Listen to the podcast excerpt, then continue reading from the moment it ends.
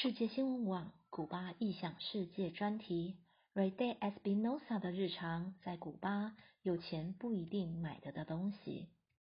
古巴艺术家 Ray Day Espinosa 的画风总是色彩奔放，画面充满了很多奇异的动植物，让人不禁好奇这些奇特的动植物到底怎么来的。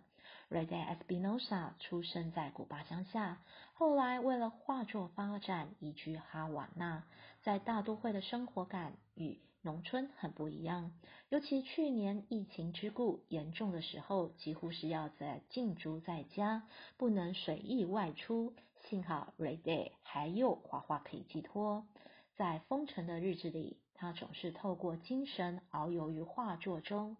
度过疫情的艰难时刻，但他看到了整个画大环境，特别是哈瓦那多数人的状态，很能深刻感受到大家心理压力。疫情甚至让人有丧志之感。他形容过去一年中，在都市生活的人就像在监狱里不得自由。后来再三考量下。他决定暂时搬回到乡下，再度回到故乡。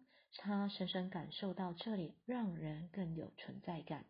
在都市里生活便利，理应人能有更多的财力来购买生活日常所需。但是古巴的经济环境仍然不稳定，每每发生粮食危机时，都市人就受苦了。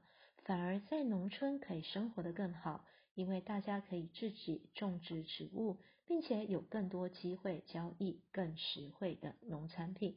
在哈瓦那因疫情受限的日子，Ray Day 都能不断创作，在故乡就更不受限。我觉得我可以和我自己连接，他说。